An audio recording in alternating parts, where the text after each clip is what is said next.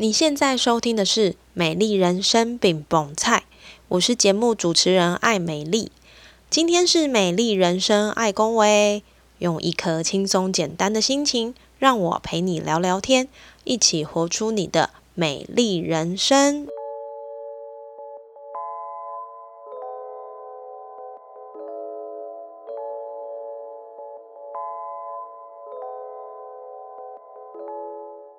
进入二零二三年的下半场，其实有好多好多的运动赛事都已经开始进行喽。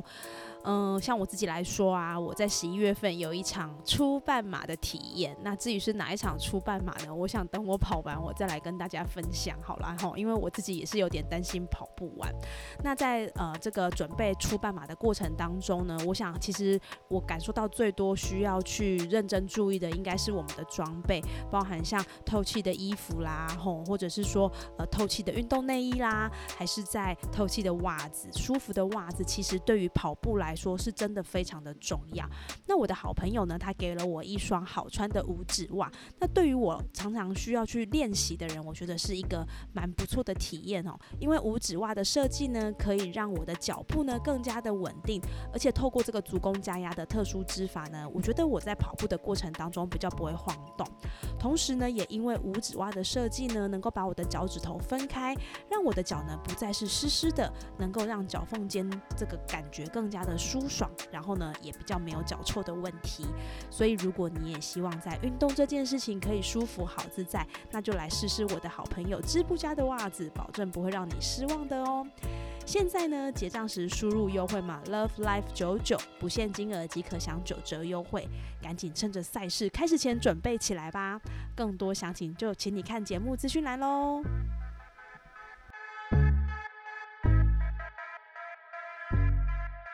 Hello，欢迎收听《美丽人生爱公维》，我是节目主持人艾美丽。在我念书的时期呢，有几种类型的课程，通常都会被拿去另外几种类型课程使用。我想你一定知道我在说什么。如果你是念升学班的孩子啊，艺能课大部分都会被英文、数学拿去用。所以呢，我们的美术课、音乐课、体育课、家政课这一类表面上看起来好像不是很重要的课程，都会被牺牲。那在我们的求学跟求职的路上呢，也常会听到很多人说，除非你可以把你的艺能课这样的类型的这些专业呢做得很好很强，你才有机会让这样的职业成为你终身的职志，不然呢，你还是去上班比较实在。可是呢，这几年其实我们也会发现一个状态，就是这句话呢，真的是大大的被推翻。我们看到很多的职业百花齐放，未必一定要到科技业你才可以有稳定的生活。很多有才华的人，也因为他们找到自己擅长、专属的那一条路，为自己打造了美丽人生的蓝图。那今天这位来宾呢，他的求学过程一直都在美术的领域，毕业之后透过不同的尝试创业。现在他是一位教人如何优化品牌的教练，他是 Tilia。我自己是非常好奇这段路他是怎么走的。就像刚刚所说，当美术、音乐，甚至是体育这些对于生命养成的课程被转变之后，你要怎么样让它成为你一生追寻的目标跟专业呢？如果你要这样走，你必须要有更多独到的心法跟实践，才能走好、走远、走得久。今天我们要来跟 Tilia 取经，究竟他有什么样的心法，让自己在这条路上稳稳站立呢？节目的一开始，我们先邀请 Tilia 来跟听众朋友打个招呼，让大家简单的认识一下你。Hello，Tilia。Hello，Emily。Hello，各位听众朋友，大家好，我是 Tilia。那我现在要做自我介绍，对不对？没错。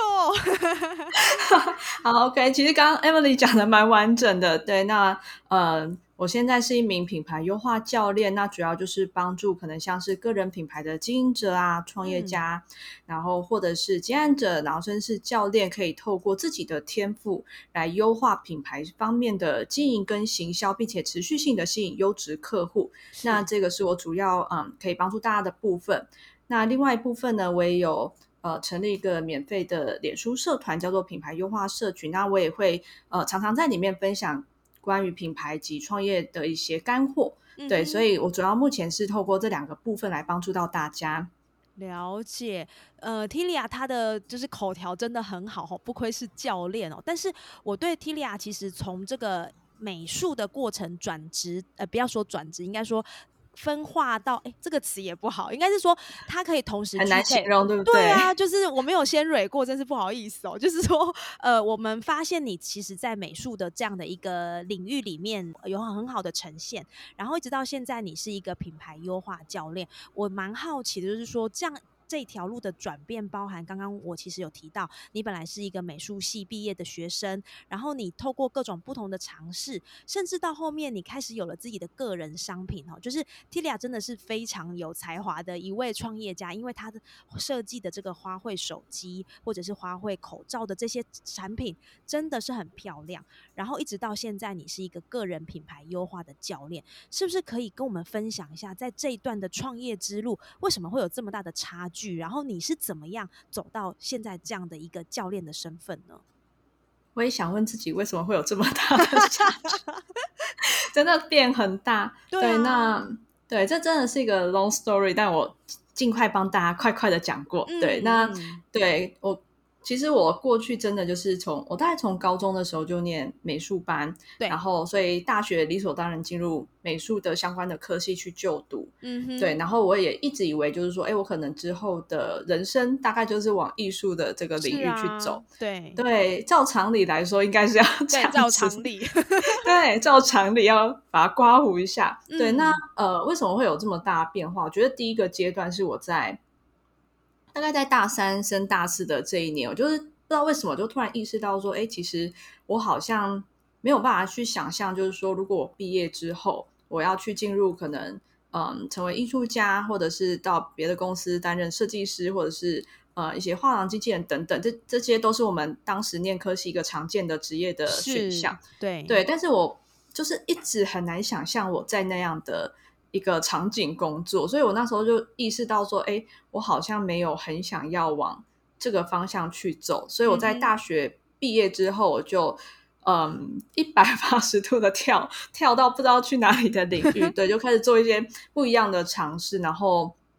中间也做了蛮多，嗯，现在讲起来也是觉得，哎。好神奇的工作项目，例如说，呃，牙医助理啊，然后还对我有做过牙医助理哦，对，虽然蛮短暂的这样，然后也有做过一些嗯一些行政的一些工作啊等等的，对，就是我有做蛮多的职业上面的转换跟探索，对，但我觉得如果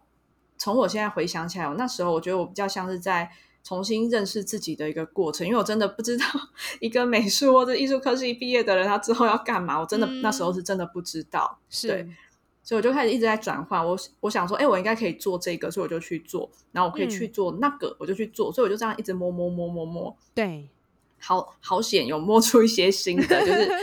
对，好险我有摸出一些新的，就是我的确在这样的一个过程当中，但是它不是。一年以内就发生，是他可能经历了好多段时间，对对对。但我也从这段过程当中，就是真的也认识说，哎，原来我自己比较想要什么，喜欢什么，然后不喜欢什么，擅长什么，不擅长什么，这些种种的，我都在这个过程当中有蛮蛮多的发现。那为什么会开始创业呢？对对，就是要从我其中一个。嗯，工作的经验分享，我有一个工作是在我那时候是在呃台大工作，我是在记者接待室工作，它主要就是处理跟台大有关的媒体媒体的任何讯息，对，可能像是呃学生发生什么事啊，然后呃有谁谁谁发表什么事情等等，对，只要跟台大有关的 everything，嗯，对我都。会每天都是我们接触到的范畴这样子，是。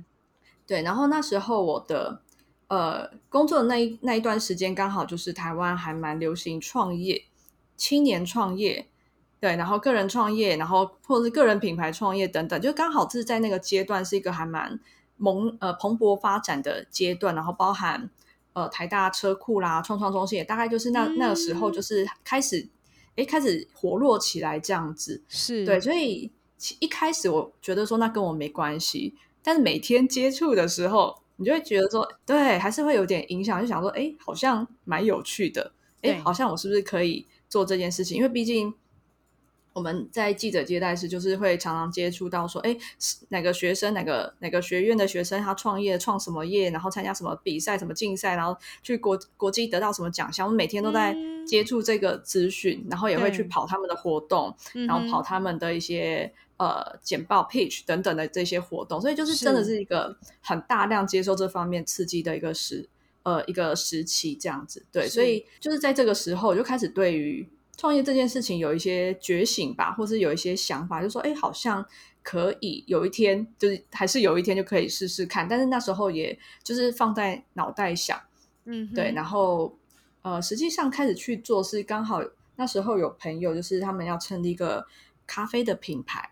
对。对，然后他因为我们是大学认识，所以他知道说，哎，我是念呃可能艺术相关科系，所以在包装的部分或者是在于视觉的部分可以帮到他们，所以嗯，就请我就是帮他们在包装上面做一些设计这样子。嗯哼，对，所以我在设计过程发现说，哎，或许我可以从这个作为一个切入点，是，那我就去试试看的。那那时候也没有想很多，就想说应该开一个粉丝专业就是创业吧。就真的很简单，就是 没也没想很多，然后就就这样子一直开始，直到现在。哦，这个这个过程好像听起来讲很简单，但是其实应该也是经历过一段时间，对不对？对，蛮长的一段时间。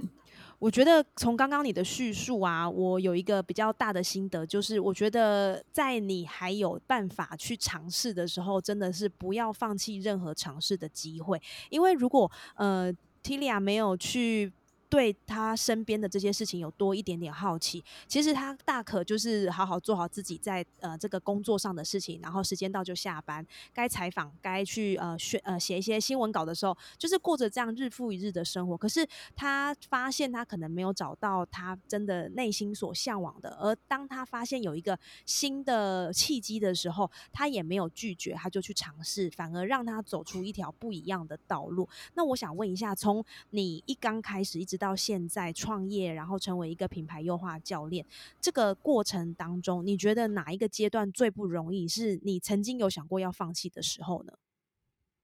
我觉得每每一个阶段都很不容易。你很实在，我喜欢。对，真的要讲的话，对我觉得每个阶段都有它很很不容易，或者是说煎熬。好了，对我觉得都会有，就是不管你经营多久，然后都会有那样的一个。时期，但是如果真的要挑出来讲的时候，我觉得是当我不知道自己在干嘛的时候，就是那种感觉，就是其实你做了很多的事情，然后你也觉得说，哎，你也很努力啊，然后做了那么多的呃努力跟尝试，但是可能在成果不如预期的时候，嗯，那有时候，尤其是刚开始，我们可能第一次遇到这种呃事情，还没有去学习怎么去处理这样的情绪的时候，就会觉得说。我完蛋了，应该是不可行，或者是觉得说，哎，这个好像，呃，我没办法做这件事情，对，就会变成说，你会有很多自我怀疑的声音。我觉得，我觉得第一次，如果是第一次遇到的话，这这种冲击是蛮大的。但是等你发现，哎，其实这还蛮常出现，就慢慢的适应它，就觉得哦，这很正常，对，就可能好，那现在哪里要改，就会比较淡定这样子，对。但我觉得，确实就是，如果我我说真的。上班真的比较轻松，比较容易，是真的。对，你要自己做事，真的是一件不简单的事情。我，你讲到这个，我是蛮有蛮心有戚戚焉的。不过，我想要先问，比如说你刚刚讲说很容易出现自我怀疑的这个阶段，而且会不断的在你创业的过程一直出现嘛，对不对？那你是用什么样的方式去把这样的声音转化成鼓励自己继续往前前呃，鼓励自己继续往前，然后做出一些不一样的改变？你是用什么样的方法呢？嗯，我觉得 Emily 这个问题问的很厉害耶，对这个问题真的是灵魂拷问。我上灵魂拷问的节目吗？哎，这个问题真的很厉害。对，那我觉得就是，嗯，当然我现在已经 是就刚像刚刚讲的，我有点适应 这种状态。那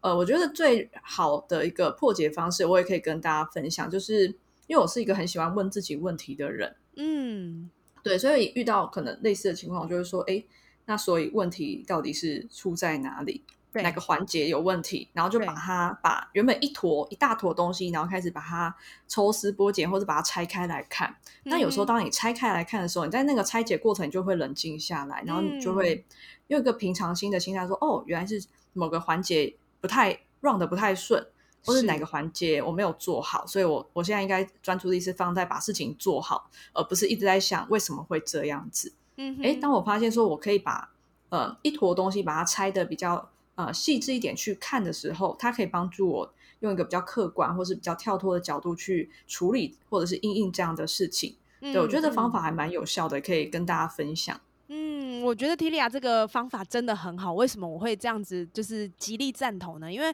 我自己最近其实也很常遇到就是自我怀疑的时候。那以前我觉得在职场。就是当上班族这样的自我怀疑的声音，其实就算出现，你也不会真正的想要去面对它，因为对你来说，就是呃，好吧，他应该时间过了，他就会过了，所以很少会去有真正的一个给自己自我对话的时间。但是，当我们开始转换一些身份，比如说像 Tilia 现在是一个创业家，然后我也在一个自由工作者的这个身份里面前进的时候，真的那个自我怀疑真是多到爆，就是超级对不对？对，就是。是你，你三不五时，比如说，因为其实相对来说，自由工作者也好，或者是创业家也好，他们的呃，我不能用他们啊，就是说这样的这这样的类型，在收入上跟上班族的形态是有很大的不一样，因为比较不是说每个月就是固定会有多少薪水来。可是我觉得在做这个转换的时候，因为我以前是上班族，我就会觉得啊，怎么办？就是这个月的薪水好像又没有固定的进来，然后你就会开始，我不知道你会不会，我会有一点想说，是不是在什么样的时间点可能要回去找工作，就是偶尔还是会有这样的状态。可是如果说我被这样的声音给给。给打败了之后，我觉得你真的想要做的事情，你就会永远都没有办法真正的把它做好，因为你并没有真正去思考说这你刚刚说这一大坨的问题，那到底问题在哪里？因为我们很常被被思绪给。呃，给叨扰，然后我们总是会觉得说啊，就是一定是怎么样怎么样，好啦，那就不然就算了啦，就回去做一个比较保险的方法。但是呢，刚刚你说就是回来问自己问题之外，我觉得还有一个很重要的关键，就是用把你的想法全部的摊在纸上，然后好好的写下来。我觉得这也是个很好方法。对，透过这样的方式，或许我们比较能够理清，就是到底内心的小剧场到底在演什么。有时候你就觉得，哎，可能。你没有写下来的时候，觉得哎，脑袋那个小剧场还蛮严重的。结果当你写完，想想说还好吧。对，其实也没有我们想象中这么严重。对，没错，没错。对，所以其实透过这样的不断练习，到时候到一个进，应该说到一个阶段之后，你会发现，其实有很多问题真的是这个这四个字可能不是很好，但是我觉得它蛮扎实，就是就是有点庸人自扰啦。因为与其花时间在那边。自己想这些小剧场，不如我们就是想想看怎么解决，还是比较实在的方式。所以对你来说，在这样的一个阶段里面，你觉得最能够感受到你在想法跟执行力大要升，你觉得是什么样的时间点？嗯，我觉得在什么样的时间点哦？我觉得时间点。嗯，因为我是一个就是脑袋会动不停的人，对，所以对我来说，我可能就是一颗还没有停、还没有没有电的那个马达 或是电池，对，所以我觉得，对，在平常来说，可能都是持续有一个动能或动态，但如果真的要说，哎，很明显的感受到有那种哎上去的那种感觉，我觉得是每一次突破问题的时候，哎，那种感觉最明显，因为原本卡住了嘛。对。对，因为卡卡卡卡卡，那你卡了就哎就过去了的那种感觉，就会哎我又提升了，我又改变了，嗯，对，所以其实那种感觉我觉得是蛮蛮深刻的，对，但真的是你要先 遇到遇到卡住点，对对对，真的是这样子。嗯哼，你刚刚有说到你是一个动能，就是持续不断有动能的人嘛，对不对？那你觉得这样的动能是你刻意去练习培养而有的动能，还是对于你自己来说，你本身就是一个动能很强烈的人？你觉得你是属于哪一种呢？我觉得应该是因为我的目标导向很强，就是我有脑袋可能有一个 to do list，就哎想做什么什么什么，然后没有做到这个，我就真的是很难停下来这样子。对，所以因为这样子，所以我就会持续动。对，然后可能办法就对了，对对对对，然后或者是又有点像是呃，不知道大家有没有看最近之前刚上映有个叫闪电侠的电影，嗯，哎，闪电侠动起来就就。就动起来，他速度就是这样，对，就有点是这样的状态。就诶，他他知道他要往可能前面的哪条路的方向走，然后他动一动起来就咻咻咻就这样过去了。是，就应该是有点像是这样的状态。了解，所以对你来说，你是一个会想很多再去做的人，还是其实你会觉得，嗯，大概想到一个可能两三成，甚至是就是一点点，你就觉得好，先可以先去试了，试了再说，反正做错了，至少还有再去调整的空间。我应该是第二者，就是嗯，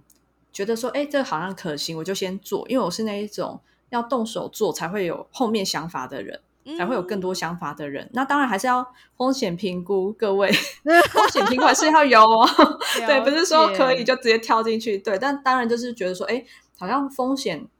就是最坏的情况，嗯，应该是可以控制，还在自己可以处理的范围。然后有这样的认知之后呢，就觉得说，哎，这个东西如果可行的话，那我就先踹踹看。然后了不起就是修正，那了不起又不可行，我就不要做了。是，对，对，所以我比较像是这样。我其实真的不算是想很多的人，因为我是做了才会有更多想法的那一种人。嗯。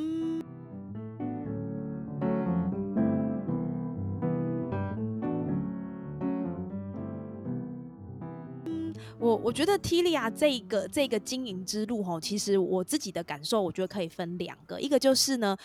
他听起来好像是个冲动派的执行者，可是我觉得他不是什么事情他都没有想过他就去，因为刚刚他自己也有说到，他会先做一些评估，那这个评估如果他可以忍，他可以承受，他就会。就算没有准备到百分之百，他就会去做。我觉得这是一个蛮值得让大家思考，就是你到底要当一个什么都不想的冲动者，还是其实你会先做一个稍微的思考，然后再去做，再去实做。那一边做一边改。那第二个就是，我觉得虽然他是刚刚。笑着说是冲动的实作者，然后，可是我觉得有个更关键的，就是他并没有放弃任何的尝试，只要他觉得哎，好像可以试试看，评估过后，嗯，这个风险的承担应该是自己可以承受得住的，他就去做了。所以，我想这次为什么他可以从一个美术这么我们以前觉得好像就只能当老师啊，或者是呃艺廊的这些经济管理者，呃艺廊的管理者去做一个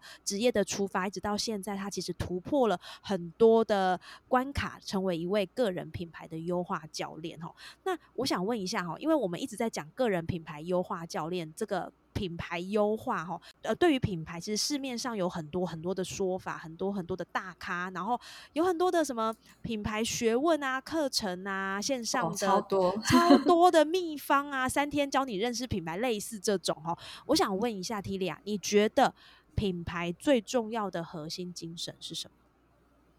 我觉得，就如果以个人品牌这个角度来说，我觉得，嗯，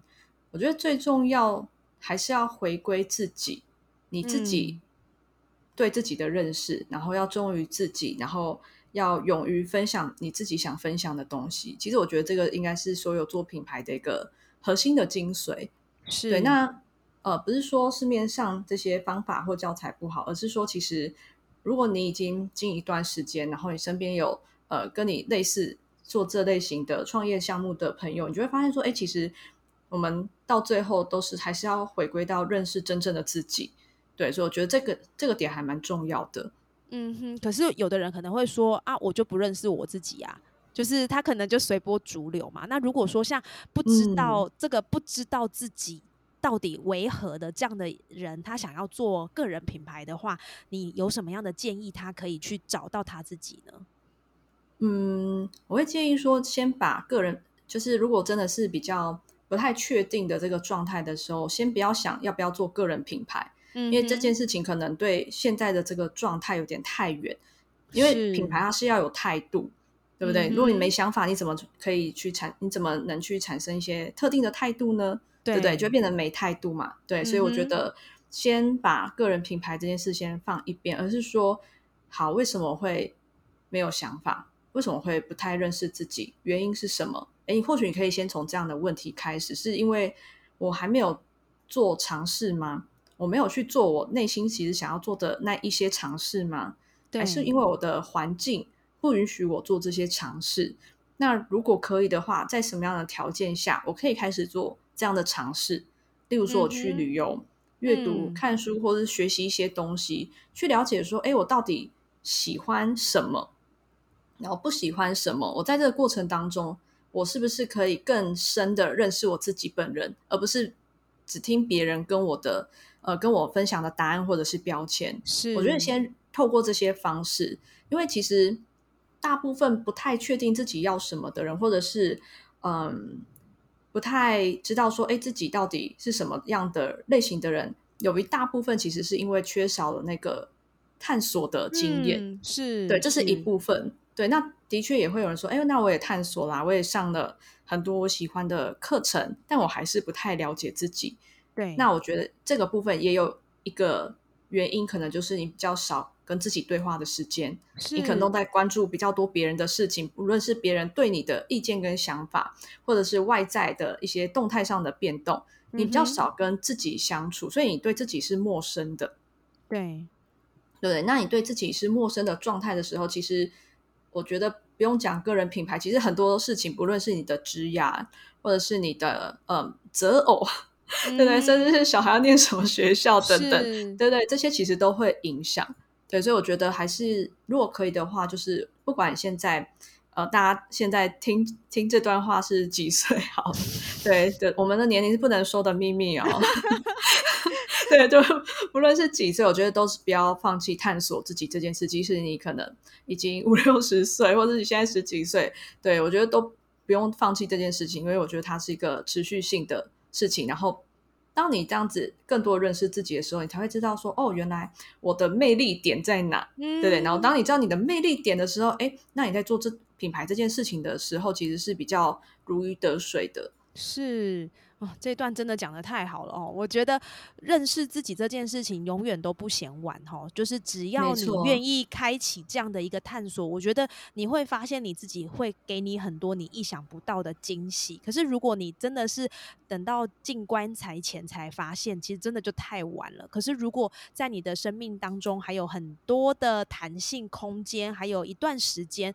认识跟探索自己，这一定是在不管是不是做个人品牌，一定都需要做的一件。件事情，那我想问一下 Tilia，就是说，呃，你刚刚讲到核心精神就是要回归自己嘛，因为是个人品牌嘛。那我们还会在讲到品牌的时候，还会附带一个很重要的一个呃呃关键点，就是品牌定位。从你的角度来看，核心精神是回归自己。那在品牌定位这件事情上，你觉得从你的经验来看，应该要掌握什么样的原则，才可以把定位定得好呢？嗯，我觉得定位定的好这件事情，嗯，因为其实很多人对定位这两这两个字是有一个迷失的，我发现是对，然后很多人都会觉得说，哎，定位应该是定在我擅长什么事情，对，或者是我的技能、我的能力，可能说，哎，我可能适合呃写呃城市语言，所以我的定位就是城市语言的工程师等等，对对？或者是我我擅长做。呃，高点，那所以我的定位是高点。但其实，嗯，如果真的要说品牌定位这件事情来说，它其实不是只有包含在你的技能、你的能力这个范围，而是说它是比较像是在探索你到底想要透过你正在做的事情分享什么样的价值，你的信念是什么，你相信什么，你不相信什么，你在你内心中你认同什么样的价值观，这个才是定位它真正。可以定出来的地方，也就是让你创造你跟别人不一样的一个部分，因为不然技能谁都会嘛，谁都会做蛋糕，谁都会写程式，对不对？然后现在 AI 出来，所以哇，技能更加的平民化跟普及化。嗯哼，对，所以如果你用你把定位把它聚焦在你的技能能力值这件事情上面的话，你就会发现其实你很快就会遇到一个嗯，说瓶颈嘛，或者是天花板，就是你们很容易就会遇到说，哎，怎么大家都跟我。做一样的事情，大家都跟我很像，对，那我不特别的怎么办？我不特别不能做品牌了吗？对不对？所以你就会发现，为什么在定位这个区块，很多人可能经营了两三年或经营了一段时间，发现说，哎，我好像没办法跟别人去做出区隔跟差异化的原因，是因为我们把定位定错地方，我们把它定在我们的能力上，而不是定定在我们真正的那个灵魂的自己。所以为什么刚刚说，哎，一定要。先认识自己，因为你才会知道说我到底想要表达什么。嗯，我认同的是什么样的价值观，然后我想要跟你分享哪些的价值观。哎，这个就是你的一个很好的定位的出发点。然后当你持续去做的时候，你才会发现，哎，其实我在做这件事情，它也是，呃，它不是只有赋予我的受众、赋予我的客户力量，嗯，而是我也可以从中获得力量。对，对，是一个这样子很好的一个循环过程。对，所以我觉得定位，对我觉得掌握这个原则，主要是还是要认识自己，真的，这个真的很重要。是，哎，我觉得这个。概念蛮特别的，因为就像你刚刚说的，其实很多人讲定位都会去界定你是，比如说你是在这个呃自媒体里面，然后可能文字上你很厉害，那大部分文字的文字被界定很厉害，可能就会朝呃部落格啊，或者是说一些跟文字有关的路线发展。可是提亚，你用另外一个角度来看，就是定位对你来说，你觉得应该是信念，还有你还有这个人的价值，它可以创造不一样的地方。这才是他的独到之处。我觉得这个跟你刚刚提到的核心精神，刚好两个人真的是一体两面。因为就是从自己这个角度向外扩张，那每一个人都是独立的个体。如果你可以找到自己独特的那一面，其实你根本不用担心说有没有人跟你在做一样的事情，因为根本上就是不一样的，对不对？没错，没错，你的想法也不可能跟对方一模一样嘛。嗯，对，你的价值观啊，你的观点，甚至是。你的成长背景，你的爸妈 应该不会是一样吧？对不对？对不对？对啊，所以其实对我觉得可以，大家可以换一个角度去看，然后就会发现说，哎，自己真的是有些特别，然后你也会渐渐觉得说，哎，我自己特别蛮好的，你就会觉得说，哎，这个是其实是一个蛮正面的事情。是，那我想问一下，因为呃，身为一个教练，你一定会接触到很多的学员嘛？那在你目前辅导的这些学员里面，你有没有发现你的学员比较容易陷入品牌的迷思？有没有哪一些现象呢？嗯，我觉得不只是学员呢，就是包含一开始我在经营的时候，其实都会陷入这样的一个迷思，所以我觉得应该是大部分的人都会有这样的想法，就是说，呃，我做事业就是做品牌。对我把品牌跟事业是放在等号上来看的。哎，我做事业，我开个呃小吃，做个糕点，或者是做个手作，我不就在做品牌吗？嗯哼。哎，但是你当你这样的时候，可能换我问你说，那你觉得你想要表达什么？我就说不出来了。我就说，嗯，我就是在做，我就是做手作的，对不对？我就是在做，嗯，我可能在写文案的，对不对？你可能就会一直局限在这个。技能的部分，那这个技能的部分，它可以帮助你获利嘛？对，所以它它有它的重要性，但是它不等于你在做品牌。嗯，这个是大家会常陷入的一个很还蛮明显的迷思，就是常常会把品牌跟事业混在一起看。但呃，事业它比较像是你获利的方式，可能像我刚刚提到的，你有一些技能可以。嗯，让你可以找到客户，然后这个客户也是认同你的，呃，你有这个能力可以帮助他，所以你可以从中去得到一些获利。是，然后或者是商业模式的部分，对。那品牌呢？它比较像是呃感性层面的诉求，对不对？你是谁？然后你的价值观是什么？我可不可以认同你的价值观？然后你的人格、你的特质、你的个性等等，我是不是可以认同你？那这些它比较是品牌的层面，对。所以呃，你可以想象说，品牌跟事业它有点像是右脑跟左脑的组合。嗯嗯嗯，对你缺少哪一半边都不行吧，都很重要。等你缺哪一边，就是觉得哪里怪怪的，对对？你少了右脑就觉得哪里怪怪，少了左脑也觉得哪里怪怪的。哎，当但是当他有同时有左右脑的时候，哎，他就是一个很全人类的发展，对不对？所以你可以把它当成是这样看，但是其实它是呃，也可以是两件不一样的事情去看待的。嗯哼哼，我我这边觉得可以呼应的，应该就是像呃，我有一本大，应该是说不是有一本，应该说有一个黄金圈理论的这个概念，其实是很多人都会一直去强调的，就是你必须先找到你的 why，你找到你的 why，你才有办法向外扩伸，不然我们在讲这个东西要怎么做，要做什么，其实你怎么样绕都是在绕外圈。可是刚刚 Tilia 从一个品牌的核心精神一直提提醒我们，就是做品牌就是要回归自己，如果你自己这个本本身的主体，这个核心精神不够清楚，或者是不够强烈，其实你怎么样围绕，你都在围绕外圈，你根本勾不到核心。那更不要讲说，呃，品牌事业获利，因为你的核心都不够坚固，你要怎么样让这个事业体蓬勃发展呢？对不对？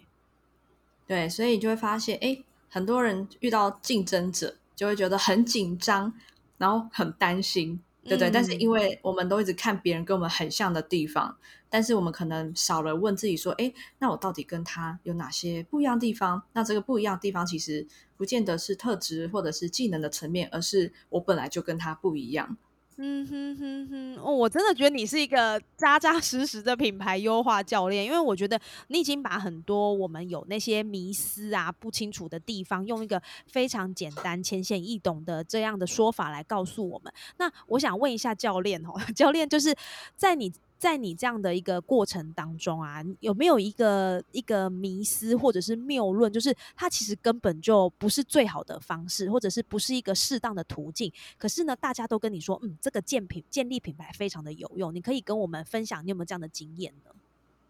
嗯，我觉得有一个是刚刚提到的，就是呃，定位跟主题，就是把技能然后跟定位这这件事情呃搞混，这个是其中一个，对，就是。其实我相信，如果你破解这一块，应该后面很多地方会解开。对，然后这是第一个，然后再就是，其实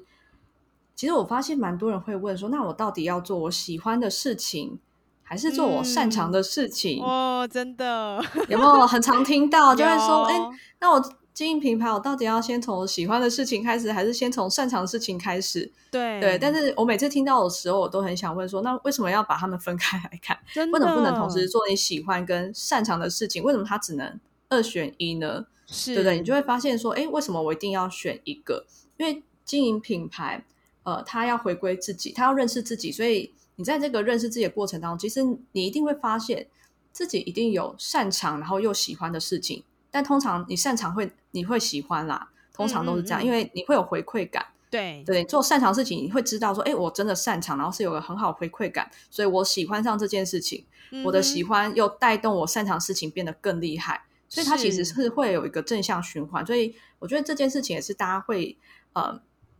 常常会去误解的，然后就导致说我一定要做我喜欢但可能不擅长的事情。但如果我做了喜欢但我不擅长的事情，说真的，这样很难 获利。你这样很难做事业哦！说真的，对，因为你不擅长，你不擅长怎么帮助别人解决问题呢？是你不擅长设计，然后但是你喜欢设计，你要怎么帮助你的客户解决设计上的问题呢？好矛盾的心情。对对，所以我觉得这个是一个大家会很容易去纠结，但其实。不用纠结这么多的地方，就是你，我觉得大家应该是去找你同时擅长也喜欢的事情。你要去找到同时存在这两个东西，然后去作为你的技能上或技术上面的出发点。那当你做这件事情，其实你的客户会感受得到，嗯，他会觉得说，哎，你是真的可以帮助，然后你也是 enjoy 在这过程，所以我可以信任你，对不对？因为我相信你可以帮我把我的问题解决掉，嗯，对。那当你做这件事情，他在他的印象层面，他就开始行塑。嗯，你在他心目中的一个个人品牌的形象，嗯，是正面的，对不对？所以我觉得这个是其中一个，很多人会问说，哎，到底要做喜欢还是擅长？对，其实就勇敢选择吧。小孩才做选择，大人全部都要，对对对，就把它全部都要吧。对，我觉得这个是一个，然后还有一个就是，我觉得，但我觉得这个的确是蛮多，可能在不同的品牌经营层面也会遇到的一个事情，就是可能在。自己的形象包装上面，可能有时候会有点过度。嗯哼，对我可能想包装成一个特别怎么样的人，然后包装成特别有行动力啊，或者是特别呃有能力、有 power 的那种人，但实际上可能不是。嗯哼，对，那这个是大家会想说，哎，我经营品牌，我应该要把我的最好的那一面把它表现出来。我觉得，呃，这个事情本身是好的，但是当你太把自己的原本想要呈现那一面，去有点嗯添加到不是你的那个状态的时候，我就觉得它它已经是一个过度。那短时间还好，但是当你过度这做这件事情，其实你会发现，你到后面你的整个精神状态跟你的能量是会被耗竭掉的，因为你在假装成原本不是的那个你，你就会觉得很辛苦，然后你还要还要有人设的偶包啊等等的，对对对对？对，所以这个是一个过度上。那。不是说我们做自己就是把全部都摊给全部的人看，不是，而是当然就是要分享我们觉得可以跟你分享那一面的我，对。但是那一面的我，我觉得最好的状态应该是我觉得很自在，我觉得很舒服。像我现在讲话，其实就是我平常讲话的样子。对，对我们 Emily 跟我应该认识有一年了。对对对，我大概讲话真的就是就是像现在大家听。对，所以我就觉得，哎，这个是这就是我想要跟大家分享的我，而且它也是真实的我，我不需要过度包装。但是我觉得这样的状态是舒服的。那当我觉得哎这样的状态是舒服，我才有办法去经营一个长远的品牌。嗯哼，因为品牌它讲求要有一致性。形象上的一致性、价值观的一致性，然后甚至是你的嗯各种视觉层面或精神层面的一致性，对不对？你必须要长远持续去做这些事情，才有办法保持这样的一致性。所以我觉得不要过度包装，对，就是舒服自在的自己，然后好好的分享，这样子就可以了。哇，刚刚这一这一点哈，我觉得我们再来帮大家复习一下哈。三个好像我们觉得建立品牌很有用，可是它并不是最佳途径的。第一个，刚刚 T 里有提到，就是在定位跟主题哈。那在这个部分，其实我觉得他讲的非常的清楚，就是你要回归到你自己，你自己的核心，去找到什么是你自己专有的，这才是你的定位，而不要总是因为我们有什么样的技能，哎，好像我就是要做这样的一件事情，然后去做自己的品牌，这样反而你就是常常都在担心。说，哎，会不会别人跟我做一样的？有一天我就被取代了。哈，这是第一个我们想要跟大家分享的。第二个就是，呃，一定要把我做的事情分成是喜欢的还是我擅长的吗？难道我不能做又喜欢又擅长的事吗？没错，我们不要就是。单纯的二分法，其实我们可以把擅长跟喜欢的事情结合，自然而然在这样的过程当中，你会有好的回馈，激励你，你就会有成就感，然后呢，会有一个很好的正向循环。那第三个呢，我觉得把它简称就是人设啊。我们可能都很想要呈现美好的一面，可是如果说这个美好的一面跟你个人的本身的这样的个性，其实是有很大的差距。比如说，我就不是一个爱化妆的人，可是为了要让大家觉得我每天光鲜亮丽，我就要擦很多保养品啊，然后擦化很多的妆啊。其实这样子说真的，我觉得不用撑一个礼拜，我可能一天就受不了了哈。对，赶快想要卸妆，对不对？没错，所以这是为什么我都用 podcast 来跟大家聊天，这样大家应该知道了。就是说，呃，我们其实回归到一个最真实的状态，是你觉得舒服的那个才是你会做的长长久久。所以我想。这三个迷思哈，蛮值得让大家再去仔细的、深深的思考。哎，我真的觉得今天跟你聊天是我赚到哎，因为就是 真的可以获得很多，我觉得以前好像猜不透、想不透的，可是你一点，我觉得好像抓到一些概念这样子。那我想问你一个问题哦，刚刚你讲到说不要呃，就是不要只有二十二分法嘛，哈，不是说我只能选择。喜欢，或者是只能选择擅长。那有一个议题也是大家很常会讨论，就是兴趣到底要不要当职业？嗯，对，就是有的人会觉得说，哎，如果我的兴趣变成是我谋生的工具的话，我会变成很讨厌它，因为我必须靠仰赖它，变成就是让我有办法独立养活自己。所以呢，干脆工作还是工作，好，这样我就不会因为工作然后去讨厌原来我喜欢的事，就是会有这样的一个呃讨论。好了，那对你来说，你觉得兴趣跟当饭吃这件事情，你有什么样的看法？嗯，我觉得这个问题哇，我觉得今天我的上节目真的是被灵魂拷问。对，艾米丽问的问题都好深，好深哦，真的。对，那 对那到底兴趣可不可以就是跟当饭吃这件事情？我觉得，我觉得这个要先跳脱，先我们先跳脱到另外一个空间，然后去想说，第一个就是，我觉得这要看你个人的特质跟你的倾向，就是。你会想要喜欢有自由选择的感觉吗？嗯，对不对？你喜欢选择吗？还是你不喜欢选择？你喜欢被选择，对不对？你喜欢有一个很明确的选项，然后你去做那些选项就好？还是你喜欢可以有弹性，然后有更多的独立的空间？我觉得先思考这一件事情，然后我们再去看说，哎，到底要不要把兴趣当饭吃？嗯哼。对不对？那如果说，哎，我个人可能像我就是一个喜欢选择的人，我喜欢让自己有选择权，对，对我还蛮蛮喜欢的。对，那我发现说，哎，我喜欢这件事情的时候，那当我意识到这点，我就会发现，其实渐渐的，为什么会创业呢？就是因为，对我突然也不能说突然，就是我在这个思考自己的过程当中，我发现说，哎，其实我没有很爱坐在办公室，我不是一个大家。眼中会听话 照做的 类型的人。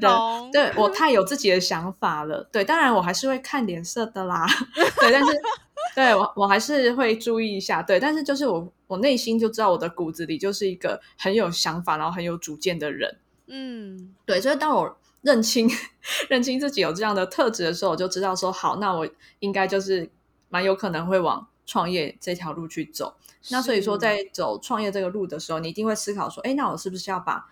我喜欢做的事情当做是我的切入点？对，对不对？对，那呃，我觉得如果你觉得兴趣又是你擅长的事情的话，我觉得确实你可以把它当做是你的切入点。但如果你觉得你一想到觉得说，哎，我把它当我兴趣只是我调剂身心的一个媒介，它我没有把它想要当做是一个赚钱的工具或获利的工具的话。如果你已经发现到这一点，那我觉得你就不要考虑兴趣当不当饭吃这件事情。是对，因为你可能会觉得说，哎，我原本疗愈小物变成压力小物了。对对对，所以我觉得它还是回归到一个重点，就是你认不认识你自己，然后你知道你是喜欢做选择的人吗？还是你不喜欢做选择？然后以及你的这个兴趣，你的你是怎么看待它？你觉得你可以透过这兴趣帮助更多的人吗？还是说这个兴趣只是我单纯我个人的疗愈小物？我觉得分不分享对我来说，I don't care。哎，如果你不 care 的话，那我觉得就不要考虑当饭吃。但如果你觉得说，哎，我这个兴趣我很喜欢，然后我也希望可以帮助到更多的人，我有这样的心情的话，那或许当饭吃就是你可以做的一个选择。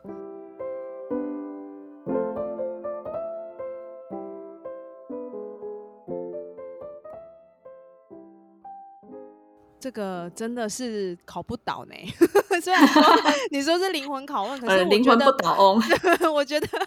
我觉得 Tilia 每一个题目，其实他真的是呃有他的底气在，所以他可以针对每一个我们提出来的问题，他可以用一个另外的见解去看待这个问题哦。所以我觉得整个回归到一个。重要的关键就是你够不够认识你自己哈？你是一个爱选择的人，还是一个不爱选择的人？你喜欢听话照做，还是你超级有想法的？其实我觉得这件事情应该是我们时时都要去问自己：你到底是一个什么样的人？如果你够了解自己，相对来说，当你要做选择的时候，你更能够清楚的明白做出什么样的选择对你来说是你喜欢的，而且可以对自己有所帮助的。那我们把这个灵魂拷问呢，先丢到一旁哈，我们来问一个。比较实际的问题好了，就是说，其实，在你呃辅导学员的过程当中，因为我相信找你去辅导的这些学员，一定应该是不是只有在艺术产业？我想应该在很多的类型都有。那你可不可以跟我们分享，你在这这样优化的案例里面，有没有什么让你印象深刻的呢？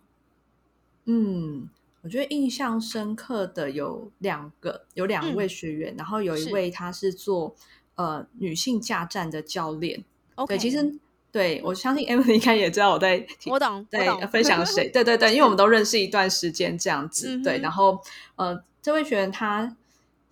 原本的主题是做女性驾站有关的，对。但是他在一开始的时候，其实也陷入刚刚提到的一个状况，就是哎，其实市面上驾站的人这么多，多，嗯，讲 WordPress 的人超级无敌多，对对，连线上课程也很多。那到底他要怎么做出一个差异化？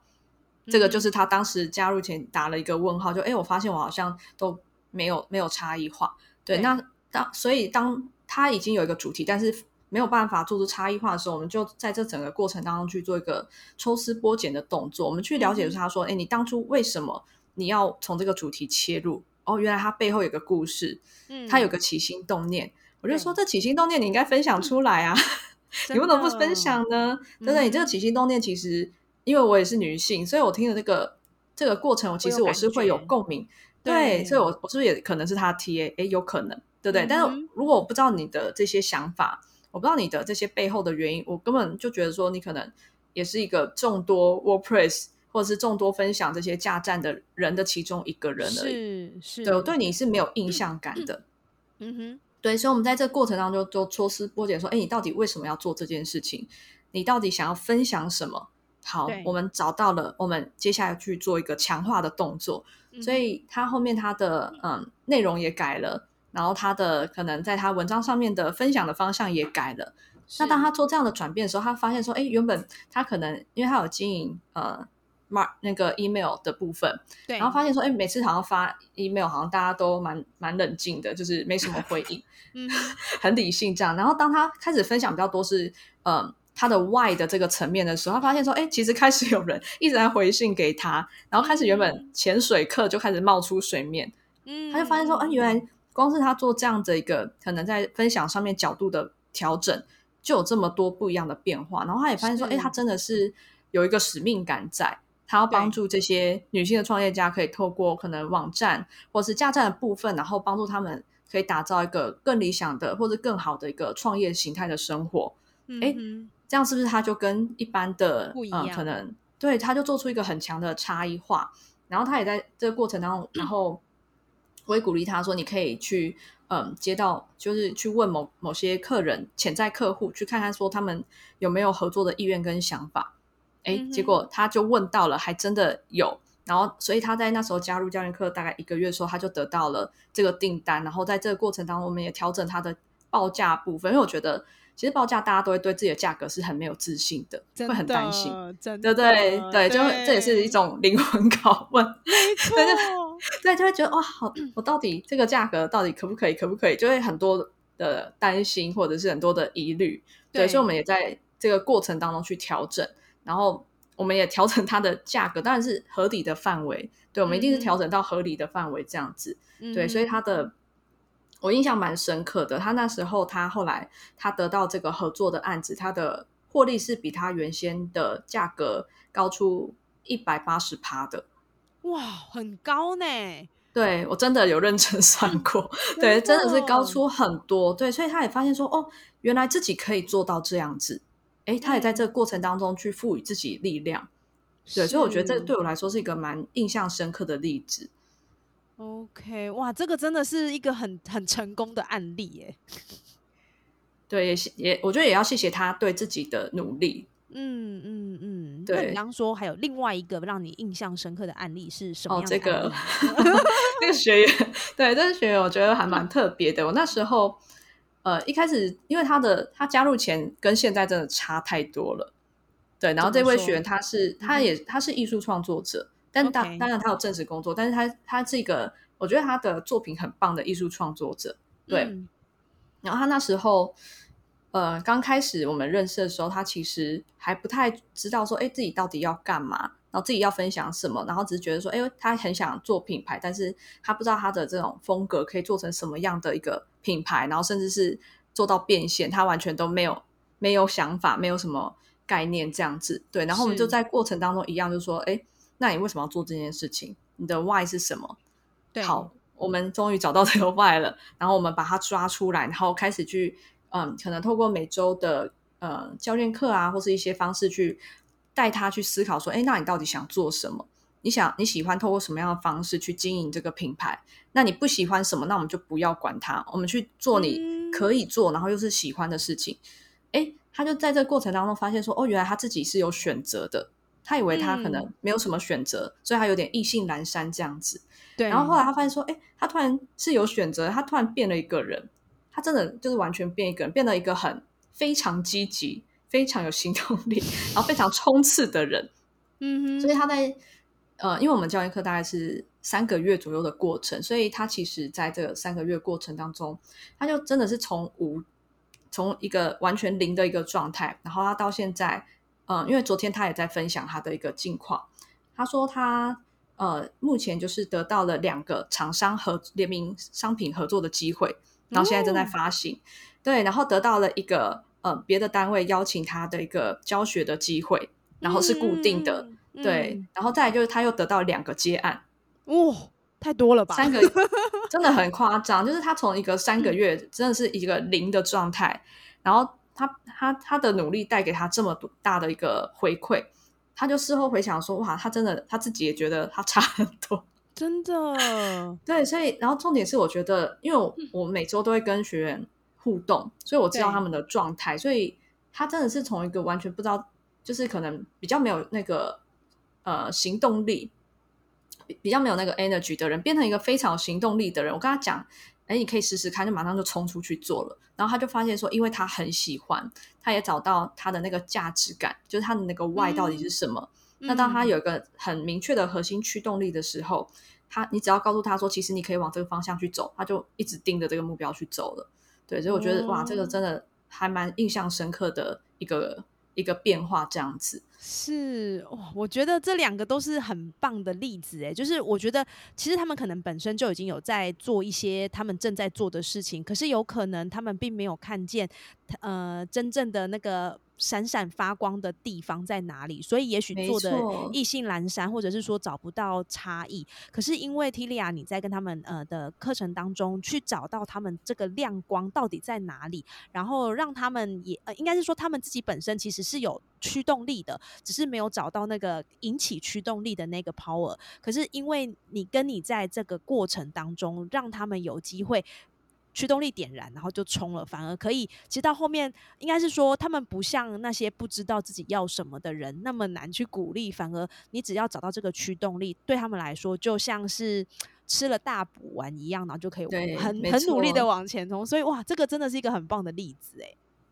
对啊，对啊，真的，我自己也其实也在这过程当中有被感动到。对，所以其实我觉得这个这个经验可以。回应就是刚刚说，其实我们可以做喜欢也擅长的事情。是，对我也在这过程当中发现说，哎，我蛮擅长去把他们可能没发现的这个价值，然后去把它挖出来，然后挖出来说，哎，你看这个就是你本来就有的价值，只是你可能没发现。然后当他们发现说，哇，原来我长这个样子的时候，哇，他们就会变成一个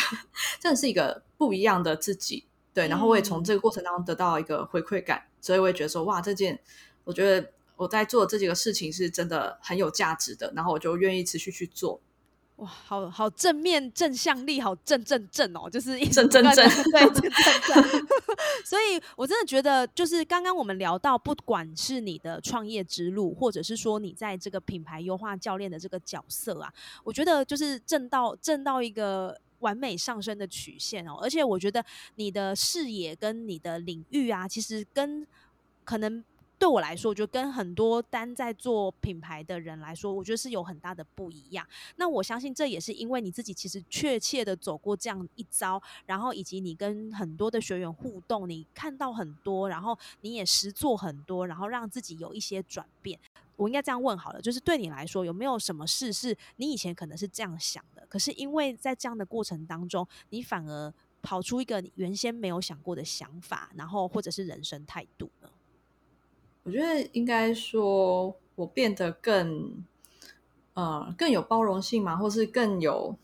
就是对人的部分，我发现说，哎，每个人其实真的是不一样的。那我可能以前还没有在创业，或是还没有在呃经营品牌的时候，可能觉得说，哎，人不都是这样子吗？这样，要么就这样，要么就那样。对，所以我发现说，哎，其实我这样的想法是蛮窄的。但是这个窄，它是因为我可能我的工作的关系，或者是我过去就是我的。呃，接触的层面没有这么广泛。然后，当我在开始经营品牌的时候，我就发现说，哎，其实真的是，嗯，一样米 养百样人，就真的是人有很多很多不同的类型。然后，也因为持续在跟不同的人互动，然后我觉得渐渐的，我在想法上面真的是会比较容易用比较多元或是多层次的角度去看他为什么会这样讲话，他为什么要这样做。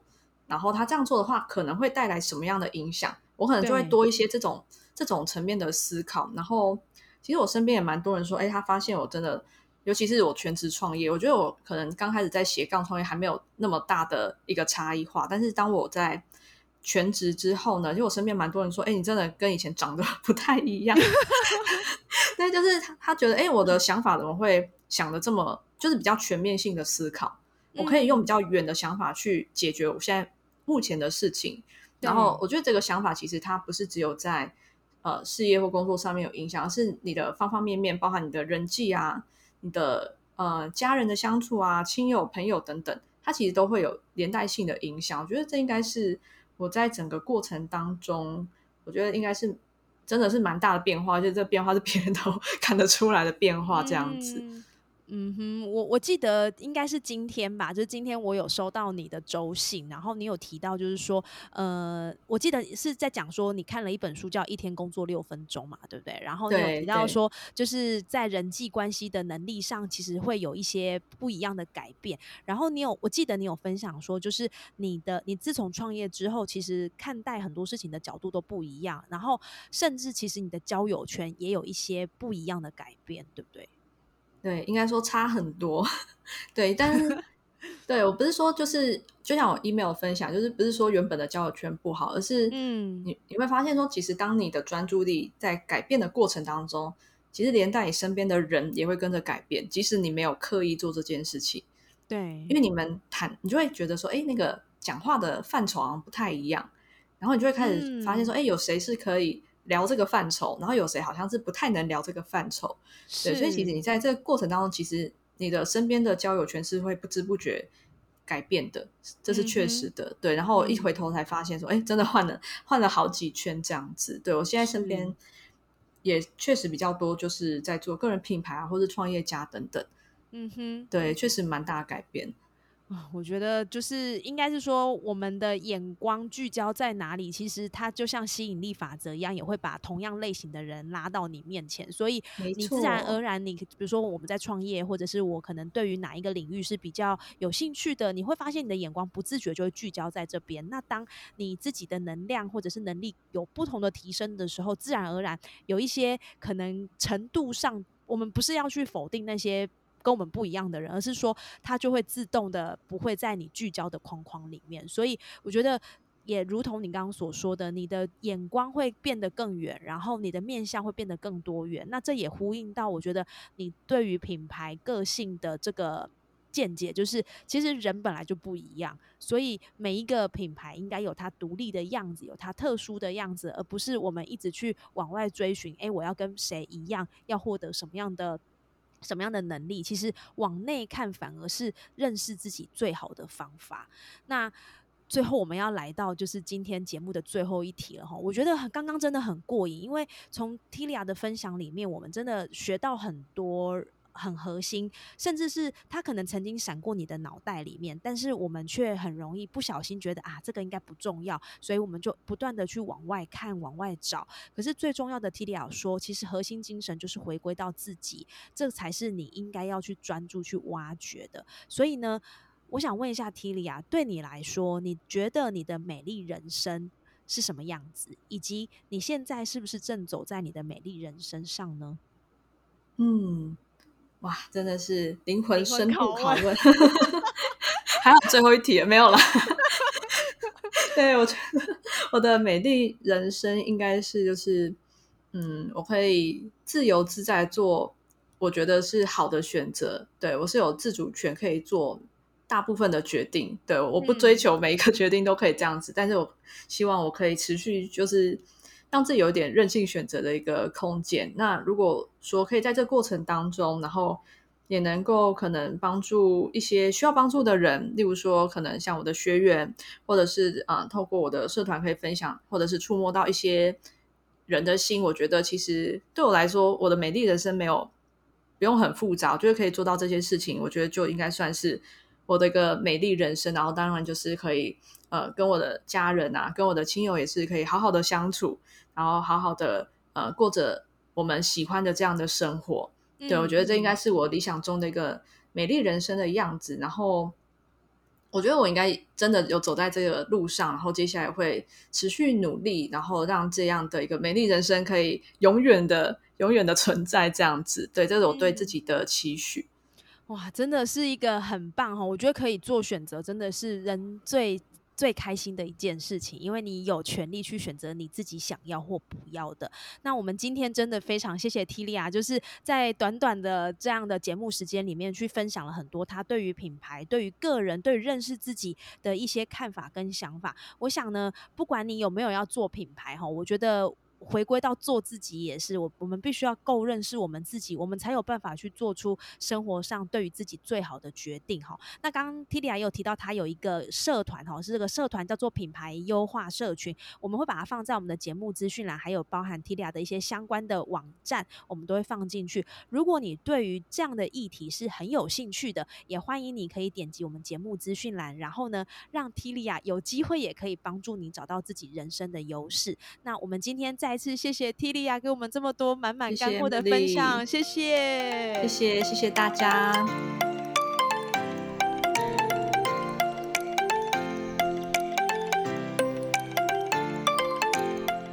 哇，这一集的访谈真的是好过瘾啊！在跟 T 莉亚的访谈过程中，我觉得好像可以嗅到一点品牌跟人味的感觉，不是我们常听到的五 W E H 啊。而是更多的往内挖掘，去找到自己的样子，同时呢，也去接受自己喜欢的事跟不喜欢的事，做真实的自己。同时呢，在今天的访谈里面，T 莉亚也提到了很多在品牌经营里我们会遇到的迷思，包含技能跟定位、喜欢跟擅长的事是不是要同时做，或是事业还是品牌等等的界定。在节目中有很多不同的分享，真的是非常非常的过瘾啊！我自己的感觉是，其实不管我们做了什么样的事，都免不了要问问自己为什么。因为很多时候，你只有内心可以认同，才会真正的打从心里接受这个想法或概念，然后没有拘束的去执行它，而不会一边做一边打架。然后，不管你是上班族，还是创业者，或是其他的角色，其实这些事呢，都一样的重要。当我们不断的往外看而找不到头绪时，也别忘了往内看，有时候反而是更好的方法哦。更多关于 Tilia 的心法，我们会把相关的链接放在节目资讯栏。更希望大家都能找到自己的外发挥人生的灿烂。谢谢你收听今天的节目，祝你有美好的一天，美丽人生爱恭维，我们下次见喽。